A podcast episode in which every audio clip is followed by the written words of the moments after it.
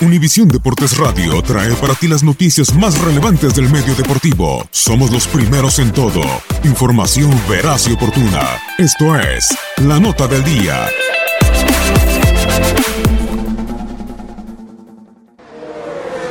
So you need to let Lewis buy into turn 13 this lap. Valtteri Bottas has just let Lewis Hamilton pass. This is the buffer that Mercedes need. El circuito de Sochi confirmó que es territorio de Mercedes con la victoria de Lewis Hamilton en el Gran Premio de Rusia. El británico cuádruple campeón mundial obtuvo su octavo triunfo y tercero de forma consecutiva en el campeonato de Fórmula 1 al aprovechar que su compañero Valtteri Bottas le cediera el primer lugar como una medida estratégica del equipo de las flechas plateadas.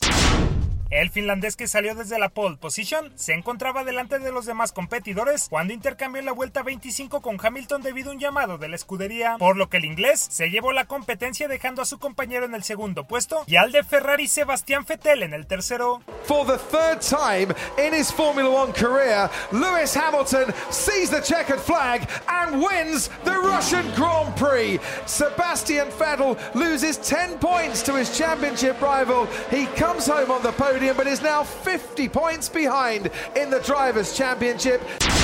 Con el regalo envuelto y con moño de Mercedes, Hamilton se aparta aún más en la clasificación de pilotos manteniéndose como líder con 306 puntos, mientras que su más cercano perseguidor Fettel se queda con 50 unidades menos.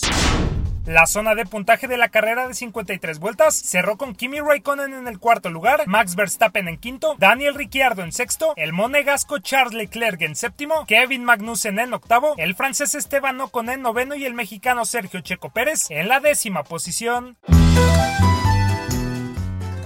En la lucha de constructores con el 1-2 de Mercedes, la escudería se mantiene a la cabeza con 495 puntos, superando por 53 a la italiana Ferrari que tuvo que conformarse con la tercera y cuarta plaza de sus pilotos.